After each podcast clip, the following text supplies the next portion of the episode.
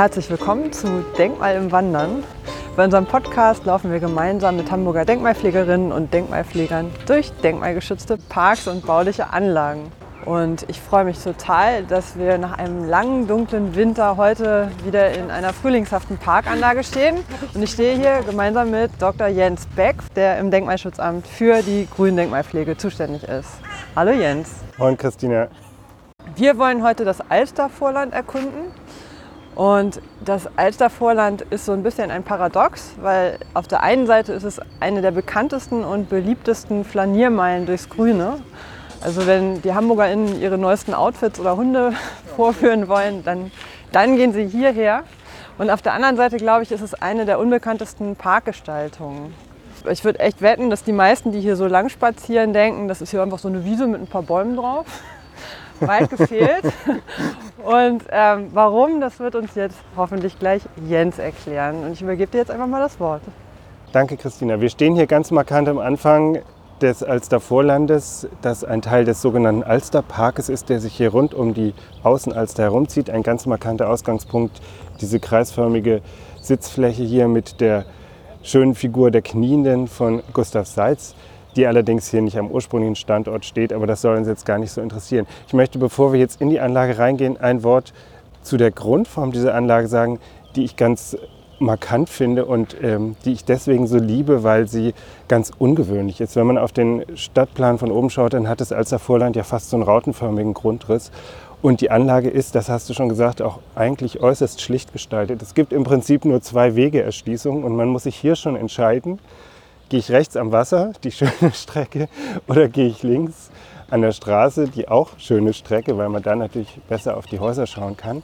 Und es gibt eigentlich nur wenig Querverbindungen. Und dieser rautenförmige Grundriss, der ist für mich so, so schön, weil man hier vorne sozusagen an dem engsten Punkt startet, dann äh, weitet sich die Anlage unheimlich. Das ist wie so ein Atmen. Und ganz im Norden geht es ja wieder zusammen und dann ist man wieder an so einem gemeinsamen Punkt. Also diese beiden Wege, die machen so eine riesige Atembewegung. Das finde ich ganz fantastisch. Und das, finde ich, hat auch was so mit diesem Spazierengehen zu tun. Das klingt jetzt ein bisschen esoterisch, aber das hat eben auch mit der Gestaltung der Anlage zu tun, die eine interessante Geschichte hat und der wollen wir uns jetzt mal etwas zuwenden. Gerne. Gehen wir ein Stück oder? Gehen wir rechts oder gehen wir links? Das ist die große Frage. Herkules am Scheideweg. Ich glaube, links ist der eigentlich der gute Weg. Nein, wir gehen natürlich am Wasser lang, Christina. Genau, erstmal zumindest, ne? Genau. Also die Vorgeschichte dieser Anlage ist relativ unspektakulär. Jahrhundertelang war das hier einfach, äh, wie der Name Vorland auch schon sagt, Schwemmland. Also feuchtes, morastiges Uferland der Alster. Die Alster ist ja schon im Mittelalter aufgestaut worden als ähm, Mühlenteich. Und man sieht, wenn man links hinschaut, dass da schon das Gelände ansteigt zum Geestrücken hin. Da hat man immer vor Wasser geschützt wohnen und gärtnern können. Dieses flache Uferland, das waren immer sumpfige Wiesen über Jahrhunderte. Wann die Kultivierung begonnen hat, das ist hier nicht so ganz klar. Die äh, Zisterzienserinnen des Klosters Harvestehude haben hier wahrscheinlich schon im 13. oder 14. Jahrhundert ihre Tiere weiden lassen. Aber es gibt immer wieder Berichte, dass das durch den hohen Wasserstand zeitweise auch gar nicht begehbar war, weil es so sumpfig ist. Das merkt man übrigens immer noch, wenn wir weiter in die Mitte kommen. Da sind immer noch so nasse Mulden. Also das Ganze liegt tatsächlich sehr tief. Man hat, glaube ich, auch regelmäßig hier Probleme mit so großen Pfützen auf den Wiesen, die dann Ja. irgendwie entwässert werden. Ja, nicht nur mit den Pfützen. Das finde ich das kleinere Problem.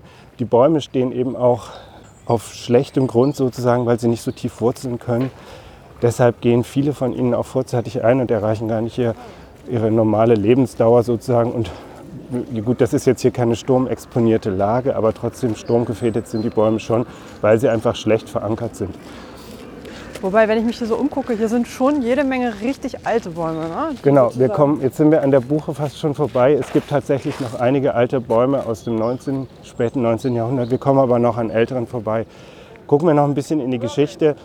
Im 17. Jahrhundert hat man dann angefangen, hier auf dem Alster Vorland auch zu gärtnern, also Gemüse anzubauen, mehr da in diesen Hanglagen und an die immer größer werdende Stadtbevölkerung von Hamburg zu verkaufen. Dann kamen hier die ersten Sommerhäuser, natürlich alles weit ab vom Ufer, wo man eben trocken bauen konnte. Und erst im 19. Jahrhundert, als man angefangen hat, den Wasserstand der Alster zu regulieren, abzusenken und vor allem zu stabilisieren. Da fiel dieses Land hier allmählich trocken und dann konnten ja auch diese Uferlagen Harvestehude und Uhlenhorst vor allem, die damals auch noch sehr sumpfig waren, nach und nach erst bebaut werden.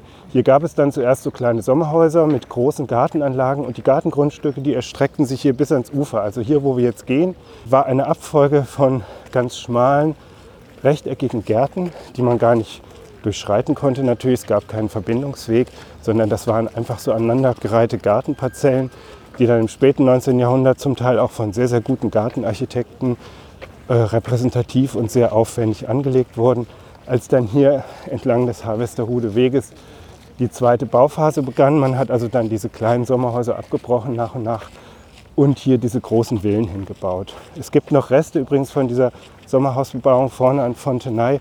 Da stehen noch so zwei kleine herum, allerdings viel weiter vom Ufer weg noch, aber da kann man das noch ahnen, wie das ursprünglich ausgesehen hat. Das sind diese Holzfassaden. Genau. Ja, die Genau. sind echt auffällig. Und ähm, was ich total interessant finde, dass schon im 19. Jahrhundert dieses Gelände eigentlich in den Fokus der Stadtplanung gerückt ist. Der vielgescholtene Oberingenieur Franz Andreas Mayer, so eine Art Vorläufer von Fritz Schumacher, der zwar nicht die Funktion des Oberbaudirektors hatte, aber Leiter des Ingenieurwesens war, der war damals eben auch, das ist für uns vielleicht heute etwas merkwürdig, für die Gestaltung von Grünanlagen zuständig, obwohl er eigentlich Straßen und Kanäle bauen sollte und sowas, also Sielleitungen. Aber er hat eben auch die Grünanlagen mitgestaltet. Und seine Idee war es damals schon, für die sich nach Norden ausdehnende Stadt sozusagen einen zweiten großen Park zu schaffen. Man hatte damals ja in der Stadt Hamburg als öffentliche Parkanlage tatsächlich nur die Wallanlagen und sonst im Prinzip gar nichts, die Friedhöfe und so. Es gab aber noch keine grünen Parkanlagen, wie wir das heute kennen. Und seine Idee war es schon, zu versuchen, die Uferlagen der Alster hier freizuhalten von Bebauung. Das war ein wahnsinnig zähes Ringen damals, weil natürlich alles, was in Hamburg am Wasser liegt, immer extra teuer ist. Und Franz Andreas Mayer hat wahnsinnig gekämpft, um diese Uferlagen freizuhalten. Die Stadt konnte damals aber oder wollte damals aber die Eigentümer hier nicht enteignen, hat aber immerhin ein Bauverbot für diese Uferlagen erlassen, sodass also hier wenigstens nicht gebaut werden konnte. Hier war also noch bis ins frühe 20. Jahrhundert oder sogar zum Teil noch nach dem Krieg immer noch Gartenland.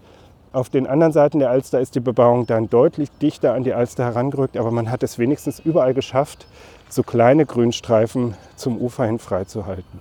Dieses Projekt so eines ringförmigen Parkes sozusagen, das hat aber über 100 Jahre in Anspruch genommen. Die Stadt hat dann nach und nach diese Gärten, die hier im Alstervorland lagen und auch andere Grundstücke aufgekauft. Trotzdem geschlossen werden konnte dieser grüne Ring mit dem dann auch durchgehenden Fußweg erst im 20. Jahrhundert. Das ist eine unglaubliche stadtplanerische Leistung, was man gar nicht hoch genug schätzen kann. Man stellte sich nur vor, man könnte hier gar nicht am Wasser lang gehen, sondern müsste immer außenrum die Straßen benutzen. Und ich sage es nochmal, das war ein wahnsinniger Kampf mit den Eigentümern. Und es ist gar nicht hoch genug anzurechnen, dass es der Stadtplanung trotzdem gelungen ist, nach und nach diesen grünen Ring zu schließen. Und es fehlt in dem Uferweg eigentlich nur ein kleines Stück da drüben am langen Zug. Da kann man ja nicht direkt am Wasser lang gehen. Da merkt man aber sofort, was das für ein Qualitätsverlust ist, wenn man da dann von dem Ufer weggehen muss. Absolut. Für unsere Zuhörerinnen einmal kurz der, der Hinweis, dass wir jetzt so ungefähr stehen geblieben sind bei diesen zwei kleinen Metallgittern. In Sichtweise des, wie die Hamburger, glaube ich, sagen, Knautschballes. Das, ich glaube, er heißt aber Meteor, dieses Ah ja. Kunstwerk, was im Genau, Rasen da sehen wir schon ein erstes Stück Kunst. Kunst wird uns gleich noch beschäftigen. Das ist ganz wichtig hier im Alstervorland. Aber so viel zur Vorgeschichte.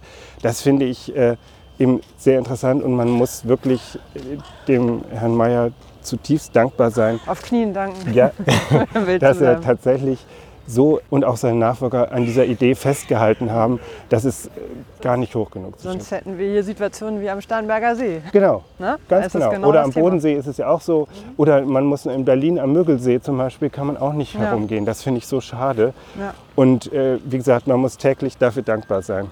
Und wenn wir jetzt nochmal hier über die Anlage schauen, wir sind eben schon an dieser großen Buche vorbeigegangen. Man sieht aber so einzelne ganz große Bäume noch. Das sind zum Teil noch Reliktbäume aus diesen privaten Gartenanlagen, die dann im späten 19. Jahrhundert nochmal eben neu gestaltet worden sind, die man äh, belassen hat, als dann diese Anlage nach dem Krieg als öffentliche Parkanlage erstmals im Zusammenhang hergestellt und auch gestaltet wurde.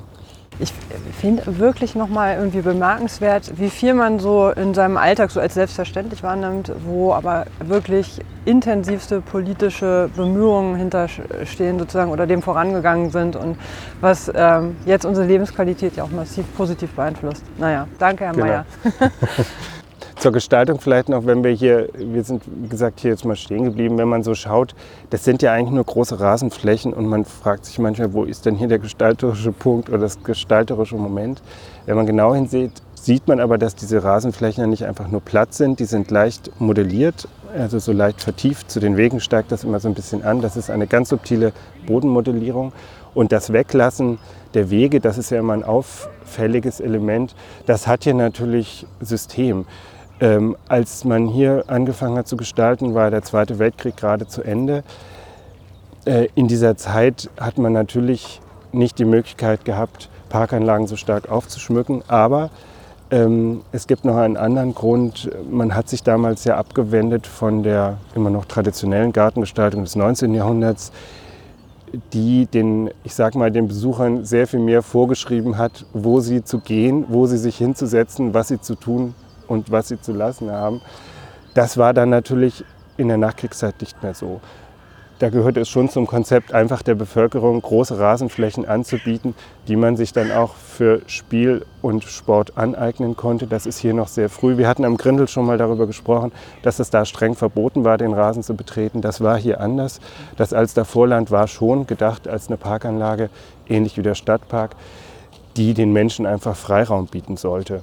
Und das gestalterische Moment, das kann man heute leider nicht mehr so richtig nachvollziehen, lag eigentlich in der sehr differenzierten und hochwertigen Bepflanzung. Der hierfür zuständige Gartenarchitekt Gustav Lüttke hat hier ein unglaublich differenziertes Gehölzkonzept verwirklicht, was dann natürlich in Jahre gekommen ist und auch nicht immer wieder so erneuert worden ist. Darum fehlt heute vor allem so eine vielfältige und artenreiche Zierstrauchpflanzung. Das Ganze ist etwas verarmt, aber das Grundkonzept, das stimmt immer noch. Aber das Ganze muss man sich sehr viel differenzierter bepflanzt vorstellen und dann hat man vielleicht auch ein Gefühl dafür, wo die Qualität dieser Anlage lag. Mhm. Heute empfinden wir es gar nicht so als Mangel. Wenn man mal nachmittags hier ist oder bei schönem Wetter ist das natürlich dicht bevölkert und das steht ja heute auch im Vordergrund.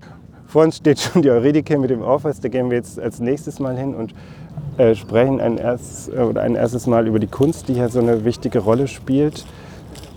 Wir folgen hier übrigens heimlich einem, einem hanseatischen älteren Paar. Ich finde das immer so reizend. Hier trifft man noch so bestimmte Gattungen ja, des Hanseaten. Zur richtigen Zeit auch. Ich finde es toll.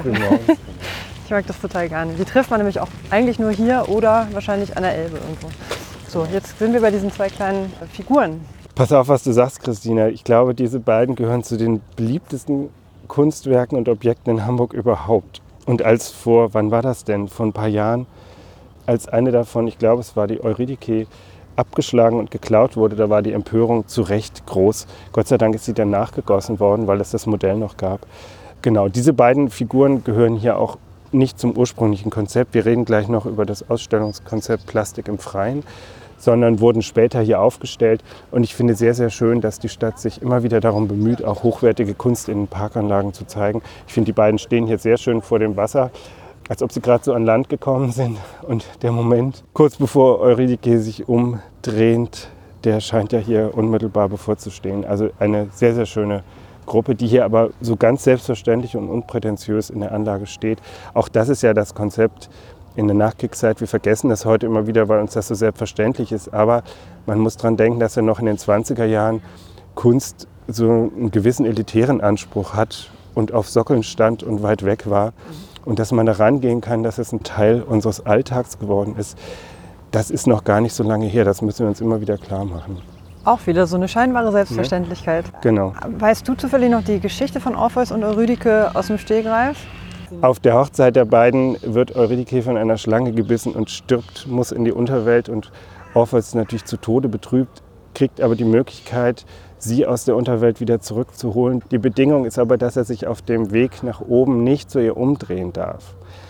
Und sie gehen voreinander her und natürlich vermisst Eurydike bei dem Weg auf die Erde zurück die Zärtlichkeit ihres Mannes und die Zugewandtheit ihres Mannes und sagt, ich kenne dich gar nicht, was bist du für ein Mensch? Und da muss Orpheus sich einfach umdrehen. Oh. Und dann stirbt sie quasi ein zweites Mal und muss zurück in die Unterwelt. Es gibt dann Geschichten, da wird sie immer noch erlöst. Ich glaube, in der Antike bleibt sie aber dann in der Unterwelt. Und äh, der Sänger Orpheus schreibt natürlich seine schönsten Lieder über den Verlust dieser Frau.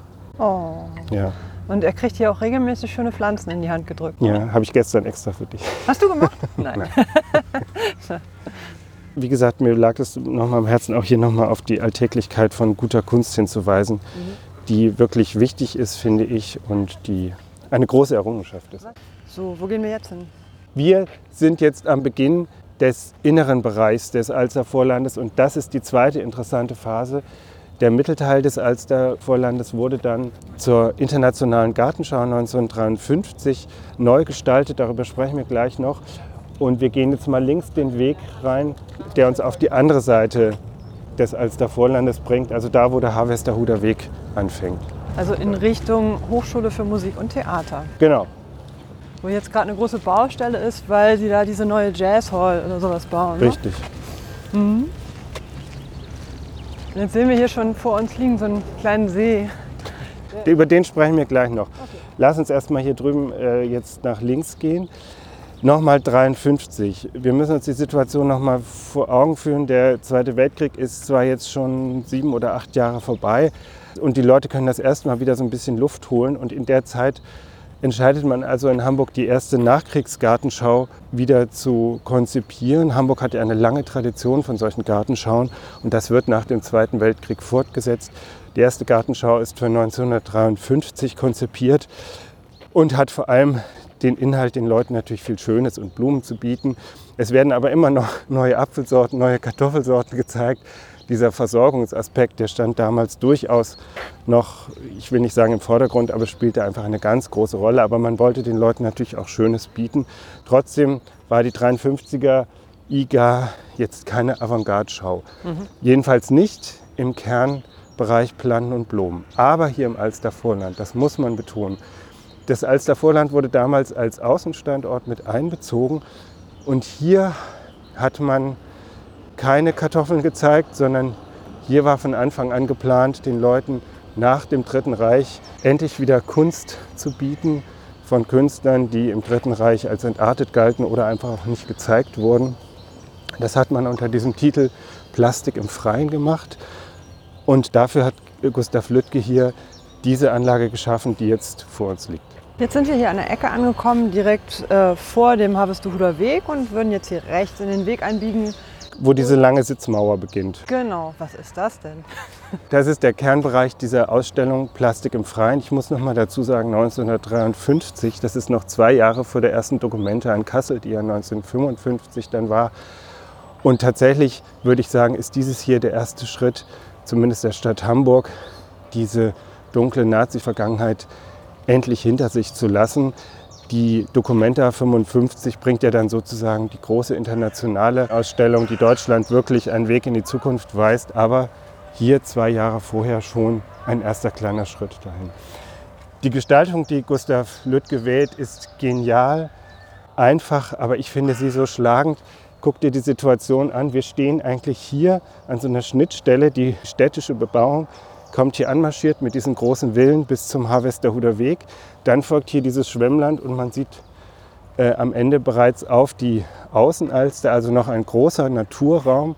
Und was macht Gustav Lüttke? Er reagiert sozusagen auf die städtische Bebauung hier mit einer harten, aber langen Kante. Er macht hier nichts anderes als diese riesige lange Sitzmauer zu bauen, hat also hier ein stark architektonisches Element. Dann schafft er hier einzelne Freiräume, diese gepflasterten Flächen, auf denen dann zum Teil die Figuren gezeigt wurden, die aber hier schon in die Wiesenbereiche eingreifen und dazwischen immer so große Staudenbeete haben. Er schafft also hier so eine Übergangszone zwischen Architektur und Landschaft, man könnte auch sagen zwischen Stadt und Land. Er verzahnt also hier beides miteinander. Dann kommen diese großen Wiesen zu Alster hin, also dann lässt er einfach der Natur ihren Lauf sozusagen.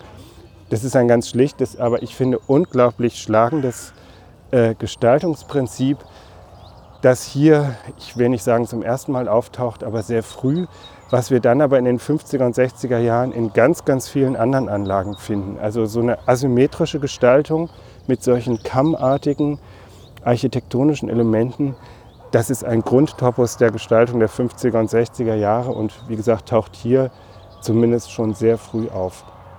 Was ich auch immer wieder sehr schön finde, dass Gustav Lüttke kein elitärer Gartenarchitekt ist. Er bemüht sich schon sehr intensiv und auch künstlerisch zu gestalten, aber er schaut immer, dass die Menschen genug Raum finden und darum ist diese, Bank, diese Mauer von Anfang an als Sitzbank konzipiert. Auch das ist ganz neu. Wir müssen immer wieder uns vor Augen führen, dass man damals natürlich nur auf Bänken gesessen hat und man sitzt nicht auf Mauern. Das machen nur Leute, die sich irgendwie nicht richtig verhalten können. Und er sagt, nein, setzt euch hier auf meine Mauer. Auch das ist wieder so ein Freiheitsschritt. Das ist wieder eine Möglichkeit weg von den alten Konventionen. Das finde ich hier auch ganz wunderbar umgesetzt. Guck mal, und das kann man aber auch nur so lesen, wenn man sich in diese Zeit hineinversetzt und auch weiß, sozusagen, wie die damaligen gesellschaftlichen Regeln waren. Ne? Ja, und auch sehr schön, er, auch das finde ich spricht wieder für die Gestaltungskraft von Gustav Lüttke. Er macht hier nicht einfach so eine Mauer. Wenn man sich anguckt, wie differenziert das ist. Also da, wo diese Pflasterflächen, diese Ausstellungsflächen eigentlich liegen, da geht die Mauer so ein Stück zurück und umarmt einen so ein bisschen. Dann kommt sie wieder leicht vor und ist dann aber auch nicht monoton, sondern immer der Wechsel von diesen höheren und niedrigeren Teilen und dann kommt der nächste Bereich. Das finde ich ganz wunderbar, wenn man daran langkommt. Das hat fast so einen musikalischen Rhythmus. Apropos musikalisch, ich finde es lustig. Ich finde, heute spielt besonders viel die Umgebung mit hier rein und macht irgendwie mit. Genau, die Vögel zwitschern, die, die Raben krächzen und hier ist ein Hubschrauber über uns. Nochmal ein Wort zur Kunst. Die große Stehende ist auch keine Figur der ursprünglichen Ausstellung. Ich habe mich noch gar nicht damit beschäftigt, wo die Plastiken von damals eigentlich hingekommen sind. Die ist dann hier aber später wieder aufgestellt worden und zeigt ganz gut, wie das funktioniert hat mit diesen Kunstwerken. Die große Stehende ist die große, die hier steht, die, zur Sicherheit, um genau. Missverständnisse zu vermeiden. Genau, wie kann man näher rangehen? Von Jörn Farb. Genau. Aber man muss sich vorstellen, dass dann sozusagen die ganzen Skulpturen hier einfach um diese gemauerten und Also es waren, Flächen ja, standen. nee, so, so dicht standen die nicht. Es waren ungefähr 50 Figuren, die auch zum Teil im Rasen standen, das schon, und auch in den Beeten. Also die waren nicht einfach monoton hier auf die Flächen gestellt, sondern man hat schon sehr genau ausgesucht, welche Figur wo steht. Das Ganze war jetzt nicht so eine Leistungsschau der Kunst, sondern das hat man sehr überlegt hier alles platziert. Mhm. Übrigens ein Gedanke, finde ich, an den man durchaus heute nochmal anknüpfen könnte. Oh ja. Du ahnst es nicht. Aber ich äh, tatsächlich träume ich ja schon länger davon, dass ja. man diese Anlage hier wieder Das finde ich kann. großartig, Christina. Also, ja. Wir gehen jetzt ein Stück die Mauer lang nach Norden und achte nochmal auf diese kammförmige Struktur. Das ist jetzt so ein bisschen äh, leer, sieht das aus, weil diese Staudenpflanzungen fehlen, diese Beete zwischen den Flächen. Man sieht aber immer noch sehr schön, wie die Pflasterflächen hier in die Rasenfläche eingreifen und wie das Ganze eigentlich miteinander verbunden ist. Also um diese Anlage wieder wirklich erlebbar zu machen, müsste man nicht nur Kunst, sondern auch Stauden wieder herbringen. Ne? Genau. Man müsste schon die Anlagen äh, insgesamt wieder etwas stärker aufschmücken. Das schaffen wir heute kaum noch, weil die Grünabteilungen der Bezirke so am Limit sind, was ihre Kosten und Personalleistungen angeht. Das ist ganz schade, aber das finden wir leider in allen Anlagen. Plan und Dom ist da immer noch eine große Ausnahme, Gott sei Dank. Aber hier, finde ich, merkt man, wie sehr das eigentlich fehlt heute in den Grünanlagen. Dieses dieser Aspekt des Schmückenden und des Blühenden. Ja. Stattdessen ist heute Morgen hier alles ziemlich geschmückt mit, ja. mit Papiermüll und Flaschen von der munteren Harvestoder Jugend. Ja, ich finde es sehr unschön, wobei man zum Teil auch sagen muss, das sind oft Krähen und andere Tiere, die das Zeug wieder aus den Mülleimern holen, aber trotzdem, sowas wird natürlich einfach auch liegen gelassen, finde ich sehr unschön und ein Großteil der Parkpflege besteht heute tatsächlich darin, den Müll erstmal wieder einzusammeln. Mhm. Ähm, jetzt sind wir schon fast bei dieser etwas äh, stärker architektonischen äh, Gestaltung. Genau, das ist sozusagen der nördliche Eingang zu diesem mittleren Bereich. Wir sind jetzt gleich an der Stelle, wo das Alstervorland seine breiteste Ausdehnung hat. Mhm. Äh, ich komme nochmal auf Andreas Meyer zurück. Der hatte sich ursprünglich hier so eine große Mittelachse mit auch einem blumengeschmückten Beet am Ende vorgestellt. Und dieser Gedanke, dass es so einen Hauptquererschließungsweg gibt, der ist eigentlich immer beibehalten worden. Heute ist das leider alles zugeparkt, aber eigentlich ist das sozusagen die hauptmittige Erschließung und wir gehen jetzt von Süden sozusagen falsch rum, also gehen jetzt heraus. Das hier ist aber eigentlich die Eingangssituation mit diesen Hochbeeten, und auch wieder diesen differenzierten Bodenbelägen. Da sieht man wieder, wie schön rhythmisch das gedacht ist und immer wieder dann umspielt ist von dieser frei wachsenden Bepflanzung zur linken, zur Stadt hin, sozusagen. Ich wiederhole dieses Motiv nochmal zur Stadt hin, so eine dichtere Abpflanzung als, ja, als Hintergrund. Und nach rechts zum Wasser lockert sich das alles wieder sehr schön auf. Wir haben hier einen wunderbaren Blick auf diese kleine Brücke, da gehen wir gleich nochmal hin, weil ich das mit dem Teich gerne nochmal thematisieren würde. Ähm, aber jetzt sind wir erstmal hier am Harvesterhuder Weg und sind gleich in der Mittelpartie. Mhm.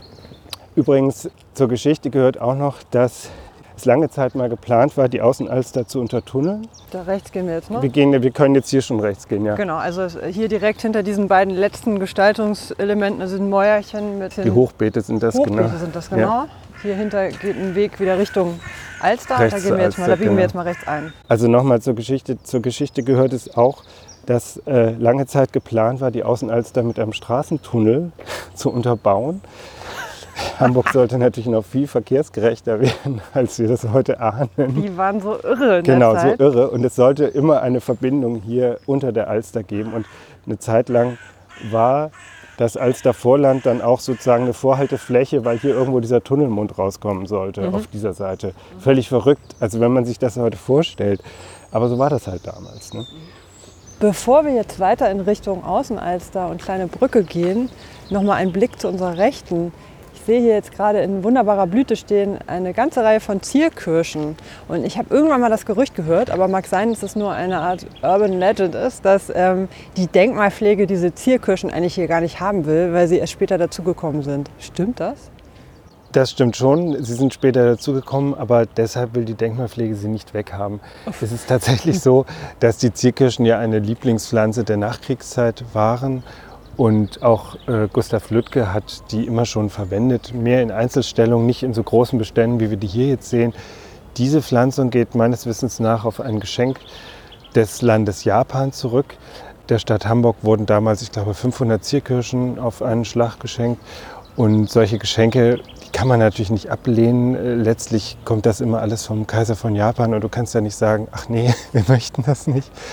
Dann hatte man diese Zierkirschen und wusste so schnell nicht, wohin damit und hat angefangen, da äh, in Grünanlagen, wo Platz war, größere Gruppen von diesen Zierkirschen zu pflanzen. Die kommen jetzt langsam an ihr Lebensende und die Frage ist ja eigentlich, ersetzen wir diese Kirschen oder lassen wir diese Zierkirschphase jetzt auslaufen? Von der Denkmalpflege her würde ich schon sagen, dass die damalige Pflanzung eigentlich nicht im Sinne des Ursprungskonzeptes war und eher so ein bisschen Hals über Kopf vielleicht gemacht wurde. Deshalb würde ich jetzt sagen, wenn die gefällt werden müssen, die Kirschen oder eingehen, dann sollte man sie an den Stellen jetzt auch nicht wieder neu pflanzen, sondern überlegen, wie man da weiter verfährt. Trotzdem finde ich im Moment eigentlich ganz schön, dass sie noch da sind, weil das hatte ich, glaube ich, schon gesagt, ähm, Gustav Lüttke sich sehr viel Gedanken um die Ziersträucher gemacht hat und ähm, auch sehr hochwertige Blühsträucher in seinen Anlagen verwendet hat. Durch die fehlende Pflege sind viele davon inzwischen ausgegangen und auch nicht ersetzt worden. Und die Zierkirschen heute, die erinnern eigentlich noch daran, dass Lüttke hier dieser, auch dieser Frühjahrsblühaspekt immer ganz, ganz wichtig war. Deshalb wäre ich jetzt auf keinen Fall dafür, die sofort wieder rauszunehmen. Aber nachpflanzen würde ich sie eben auch nicht. Okay, verstehe. Aber ich bin froh, dass sie schon mal bleiben dürfen, weil ich finde, sie, die machen auch einen ganz wichtigen Teil der Identität hier aus. Ne? Und es sind immer andere, es sind immer verschiedene, ne? die blühen so nacheinander. Es sind dann rötliche, es sind weiße. Einige blühen zusammen mit dem Blattaustrieb, einige früher. Also das ist schon sehr schön. Man sieht daran die ganze Bandbreite eigentlich der äh, Züchtungsmöglichkeiten. Ne? Wir spazieren jetzt hier mal in Richtung oktogonales Mäuerchen, was hier äh, vor der Außenalster liegt. Ich, wenn ich richtig informiert bin, ist das ja ursprünglich mal der Eingangsbereich gewesen für diese Garten, äh, für die Kunstausstellung. Genau, von Norden her war das sozusagen der Haupteingang hier in diese Anlage. Eigentlich ist das äh, konzipiert so als Aussichtsplatz, der sich hier etwas in den Teich hineinschiebt. Wir können jetzt hier mal ans Wasser rantreten. Dieses Geflöte. Vielleicht kommt dir das komisch vor, dass man hier an so einem kleinen Teich steht, wo doch links von uns schon die Außenalster als großes Gewässer eigentlich hier den Hintergrund äh, für die Anlage bildet.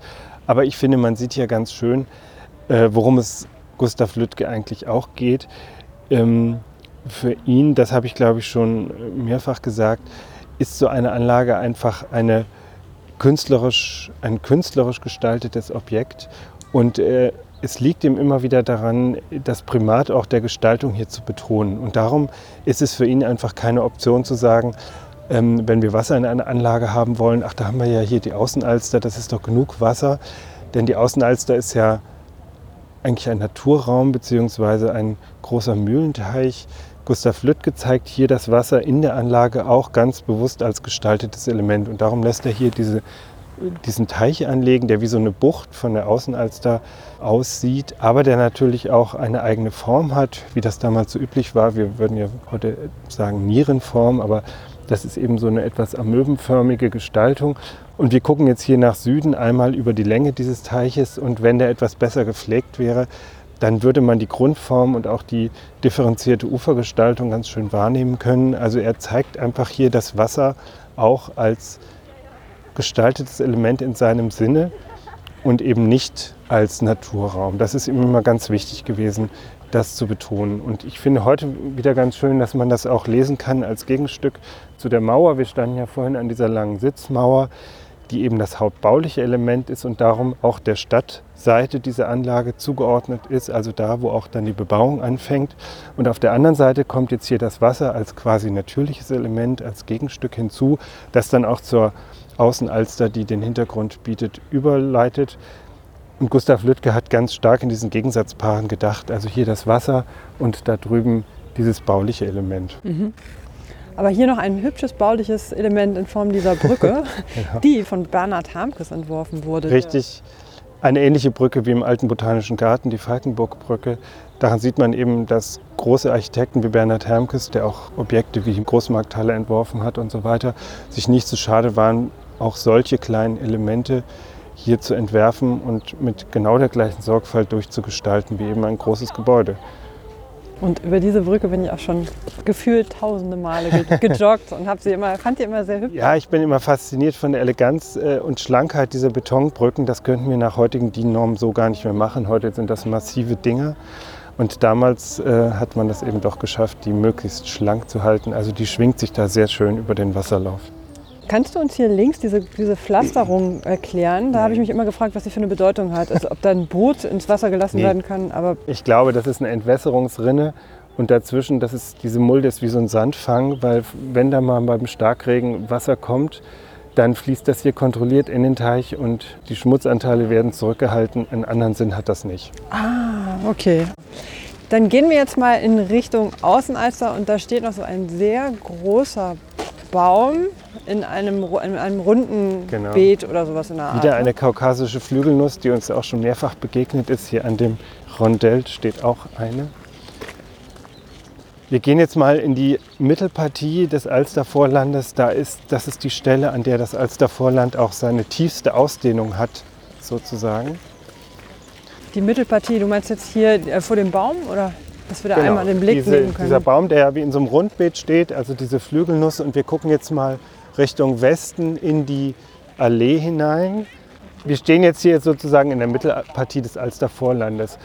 Wenn wir nochmal in die Geschichte schauen, ähm, Franz Andreas Mayer hatte hier tatsächlich auch diesen Zugang zum Wasser als Allee geplant und damit betont er eben diese Stelle, an der das Alstervorland seine tiefste Ausdehnung hat. Das war ursprünglich wirklich als Hauptzugang zum Wasser gedacht, hier mit großen Blumenbeeten und ähnlichem Meer. Heute ist das eine Parkplatzlandschaft die ich, die ich wirklich gerne hier raus hätte aus dem Alstervorland. Oh, da wäre ich dabei. ich finde ja Parkplätze ähm, nehmen sowieso schon viel zu viel Raum in unseren ja, Städten. Ja, und hier in der Parkanlage finde ich das wirklich absurd. Mhm. Ähm, man kann sich aber noch mal daran erinnern, an dieses Tunnelprojekt. Also hier ahnt man, dass hier richtig so eine Straße ankommt und es ist fast logisch, dass man hier einen Tunnel andenkt, der dann drüben nach Uhlenhorst führt. Gott sei Dank ist dieses Projekt eben nie verwirklicht worden. Das wäre ein monströses Bauwerk hier mitten in der Parkanlage da können wir froh sein, dass da die Stadtplanung andere Wege gegangen ist. Auf was für einen Baum gucken wir eigentlich? Diese riesige, etwas ausgedehnte. Kaukasische Flügelnuss ah, ja. ist uns schon häufiger begegnet. Auch so ein Lieblingsgewächs der Nachkriegszeit, das ungeheure Ausmaße annimmt. Und das sah man am Teich schon durch Wurzelausläufer wahnsinnige Bestände bildet. Also eine einzige Mutterpflanze, die kann ganze kleine Wäldchen erzeugen. Darum ist es immer gut, diese äh, Flügelnüsse in die Rasenflächen zu stellen, wo man dann durch die Maat die Wurzelausläufer klein halten kann, sonst wird man dem gar nicht mehr Herr. Wollen wir mal da vorne zu den beiden Figuren Ja. gehen, die ich noch seit meiner frühesten Kindheit irgendwie in Erinnerung Ja, habe? Kindheit ist ein gutes Stichwort. Ja. genau, es sind zwei Kinder, ne? Ja. Dann spazieren wir mal in Richtung Bernhard Hamkes Brücke und bleiben links davor gleich bei den zwei Figuren stehen. die nochmal ein schönes Zeugnis dafür sind, dass äh, auch in späterer Zeit das Thema Kunst, Skulptur, Plastik gerade im Alstervorland eine ganz große Rolle spielt. Ist diese Skulptur speziell jetzt auch Teil von Plastik im Freien gewesen? Nein, die Nein. ist später gekommen und ich glaube, sie ist auch schon mal umgesetzt worden. Ah, guck mal, da ist ein Schild dran. Dann lese ich das gleich mal vor. Von Gerhard Brandes von 1963. Das stimmt, zehn Jahre nach äh, Plastik im Freien. Drachen steigen lassende Kinder. Drachen steigen lassende Kinder. Süß. Ich finde ganz schön an dieser Plastik, dass das ja eigentlich so ein ganz luftiges Thema ist. Und es ist immer die Frage, wie kann man eigentlich so etwas darstellen in diesem doch relativ starren Material Bronze. Und ich finde, dass es trotzdem gelungen ist, ja, dass man fast den Wind so ein bisschen spürt. Und die Leichtigkeit dieser Drachenschwänze und die Fröhlichkeit der Kinder, das ist unheimlich gut eingefangen, finde Ja. ich. Darum liebe ich die auch so. Und ich glaube, die Hamburger mögen die auch sehr gern. Das ist eine, glaube ich, der bekanntesten Kunstwerke überhaupt hier in Hamburg. Ja, Das liegt sicher nicht nur an dem prominenten Standort. das glaube ich auch. Genau, dann lassen wir sie mal weiter Drachen steigen. Lustig übrigens fällt mir gerade ein, das sind ja auch sozusagen Junge und Mädchen und da vorne stehen Orphos und Eurydike. Also vielleicht hat das ja auch miteinander zu tun. Mann, Frau, junge Mädchen. Ja, ich finde, es passt sehr gut dazu, dass es heute auch ein ganz kleines bisschen windig ist. und man denkt, gleich fliegt hier der Bronzedrachen in die Luft. Jetzt gehen wir mal über die Harmkesbrücke Ja, und wunderbar. äh, wir sind auch gleich, würde ich mal sagen, am Ende unseres Rundgangs, der ja ähm, dort bei der Aussichtsplattform, die wir schon so in der Fahne erahnen können. Aber jetzt achte nochmal auf die Brücke, während wir hier rübergehen. Sie ist ja in der Mitte am dünnsten. Das heißt, zu den Brückenlagern hin ist das Material am stärksten. In der Mitte wird es am dünnsten und Hermkes ähm, nimmt diese Form eben auch im Grundriss auf. Das heißt, sie verschmälert sich in der Mitte. Nicht nur in der Stärke, also in der Dicke sozusagen, sondern auch in ihrer Dimension. Und diese, diesen zweifachen Schwung, den finde ich einfach wunderbar. Ja. Herrlich. Oh, und hier rechts steht noch eine Hinterlassenschaft des Kaisers.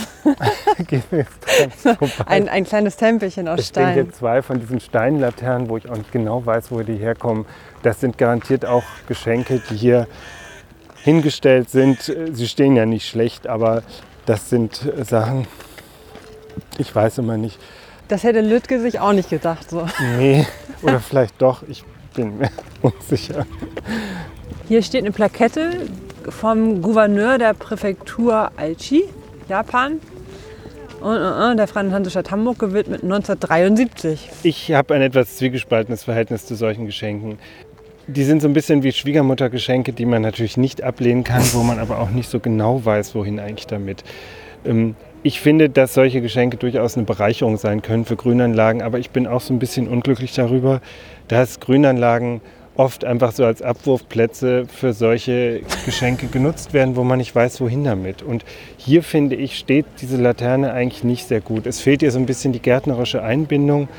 Und gegenüber am Ufer steht ja noch so eine, die verschwindet da schon fast in den Sträuchern. Also ich finde, das wird dann diesen Objekten auch nicht wirklich gerecht. Wir haben in Hamburg zwei japanische Landschaftsgärten. Da könnte man sehr schön weitere von diesen Objekten integrieren oder die dort zuordnen. Aber wenn man so etwas macht, finde ich, dann brauchen die auch so ein gestalterisches Umfeld. Und ich finde schon, dass sich hier die Gestaltung der 50er Jahre mit diesen Steinobjekten so ein bisschen beißt. Die, ähm, die Kunstwerke, die hier gestanden haben, das waren schon andere Objekte und das, was wir vor uns sehen, ist ja eigentlich an so traditionelle asiatische Handwerkskunst angelehnt. Das finde ich hier schon so etwas fremdartig, muss ich sagen. Ich muss gerade an so einen Baumarktlöwen denken. Das ist auch gemein, ne? bessere Qualität. Entschuldigung, das, das schneiden wir. Das schneiden. okay, guck mal, wenn es schon seit 73 hier steht, also es steht ja auch schon fast 50 Jahre hier, ne? Ja, aber nicht jede Neuzutat in einem denkmalgeschützten Objekt hat ja dann automatisch auch Denkmalwert. Vielen Dank für diesen wichtigen Hinweis. Genau. Wir können ja mal weitergehen Ja. in Richtung Aussichtsplattform, wenn man das so nennen Ja. kann. Quack, quack, quack. Sehr typisch finde ich neben diesen Zierkirschen übrigens auch diese großen, sind das Trauerweiden oder? Ja, genau, sehr viele Trauerweiden. Wenn wir nachher nochmal aufs Wasser schauen, wir werden die Weiden hier überall um die Außenalster herum sehen. Ich glaube, ich hatte schon mal erzählt, dass das auch auf Otto Linde zurückgeht, der versucht hatte, an allen Hamburger Innenstadtgewässern durch eine ganz charakteristische Bepflanzung, nämlich einen Wechsel aus Trauerweiden und Säulenpappeln, die ja so einen ganz schlanken, aufgerichteten Habitus haben, so einen Kontrast zu schaffen zwischen verschiedenen Gehölzen, die ans Wasser passen und damit äh, dem Stadtbild eben auch so was ganz Charakteristisches zu geben. Die Pappeln sind inzwischen fast alle ausgefallen. Die Trauerweiden werden aber auch immer wieder nachgepflanzt und prägen heute noch ganz maßgeblich das Hamburger Stadtbild. Jetzt müssen wir da vorbei, oder? Na klar, ich finde das passt hervorragend. Zu unserer Linken ein, ein Flötenspieler. Den habe ich ja auch noch nie gehört oder gesehen. Ach, ist das herrlich. Nicht nur die Vögel und die Hubschrauber spielen mit, sondern auch die Menschen. So, und jetzt gehen wir hier zum Höhe- und gleichzeitig Endpunkt unserer heutigen Tour zu diesem Gitter, Ja. vor dem ein paar Bänke stehen und von denen aus man wunderbar die Silhouette der Stadt vor sich liegen Ja, sehen wir kann. gucken leider nicht auf die Innenstadt. Also die charakteristische Kirchturmsilhouette sieht man hier nicht. Dafür das Berliner Tor in seiner ganzen Pracht. Und hier kann man schön darüber philosophieren, was Hochhäuser in der Stadt leisten können und was sie nicht leisten. Ich sage da jetzt nichts weiter zu. Nee, brauchst du nicht. Das können wir uns jetzt alle selber denken. Hier links sehen wir die Munzburg-Hochhäuser. Ja, die sind doch auch unter Denkmalschutz, oder? Ja, Ja. die Türme zumindest. Türme. Ähm, gut, dazu jetzt erstmal nicht weiter mehr. Ähm, dieses Gitter sieht ziemlich neu aus. Das ist wahrscheinlich mal nach. Ja, eine neuzeitliche Absturzsicherung. Ja. Denkmale bringen uns ja immer wieder, das ist so schön auch in Details, an die großen Grundsatzfragen des Lebens. Das ist hier auch so. Warum muss hier so ein riesiges Geländer sein? Warum hat man so eine Angst, dass die Leute sich hier reinsweise ins Wasser schmeißen und dann ertrinken? Ich frage mich tatsächlich, warum man das vor allem hier in so einer Parkanlage nicht anders machen kann. Also wir stehen jetzt hier an so einem Aussichtspunkt, wo mehrere Bänke aufgereiht sind, wo man einen wunderbaren Blick auf die Hochhäuser vom Berliner Tor hat. Und ich finde, wenn man jetzt hier schon das Bedürfnis hat, eine Absturzsicherung zu machen, dann muss die eigentlich auch besser gestaltet sein. Weiter vorne übrigens, da wo Fontenay äh, ans Ufer stößt, da ist auch so ein ähnlicher Sitzplatz noch aus dem frühen 20. Jahrhundert. Und da sieht man, wie wunderbar das sein kann. Da ist auch ein Geländer, das ist aber extra gestaltet für diese Situation. Es ist niedriger und es macht aus so einer Aussichtssituation tatsächlich wieder ein gestaltetes Element. Und ich finde, das müsste hier auch sein. Also wenn man schon sagt, es muss hier eine Absturzsicherung hin, dann muss die eben auch, finde ich, hochwertiger gestaltet sein als nur so ein, ja, so ein sehr zweckmäßig oder funktionales Element. Man muss daran immer wieder erinnern, dass auch Fritz Schumacher schon von äh, sowas gesprochen hat und Worte wie zweckmäßig gebraucht hat. Aber für ihn war ein Zweck solcher Objekte auch immer die Gestaltung zu bereichern. Also nicht einfach nur, ich sage jetzt mal, funktional und preiswert zu sein, sondern ein Zweck so eines Geländers ist es dann auch so ein Punkt hier gestalterisch zu betonen und zu fassen. Und das fehlt uns heute. Wir reden immer nur von Funktionalität, aber es ist viel zu wenig von Gestaltung die Rede. Ich finde gerade im Alstervorland, da müsste auch hier so ein Geländer einen höheren gestalterischen Anspruch haben als das, was jetzt hier vor uns steht. Aber dein Verweis auf Schumacher war schön. Ich finde, das ist ein guter Abschluss, dass wir nochmal an Schumacher denken, der sich ja viel auch um die gesamte Wirkung der Außenalster gekümmert hat Ja. und, und seine schützende Hand äh, äh, darüber gehalten hat. Und wir können nur hoffen, dass auch in Zukunft wir eine starke Denkmalpflege von vielen Bürgerinnen und Bürgern getragen, äh, die dafür sorgt, dass diese Silhouette auch so verträglich bleibt. Und vor allem auch dieses, ja, das Alstervorland vielleicht auch noch mal ein bisschen stärker wertgeschätzt wird. Ne? Und vielleicht an der einen oder anderen Stelle auch wieder so ursprüngliche Gestaltungselemente wieder, wieder eingebracht werden. Das wäre ganz schön. Zumindest, dass man wieder daran anknüpft, dass solche Anlagen tatsächlich eine hochwertigere Bepflanzung hatten. Das wäre mir ganz wichtig. In diesem Sinne, für heute erstmal Schluss. Ich danke dir ganz herzlich und freue mich auf den nächsten Rundgang. Schon jetzt. Tschüss. Tschüss, genau. Tschüss. Sagen wir sowas. Ich weiß Genau, gar nicht. oder? Ja, Wie sind die Schlussworte? Tschüss.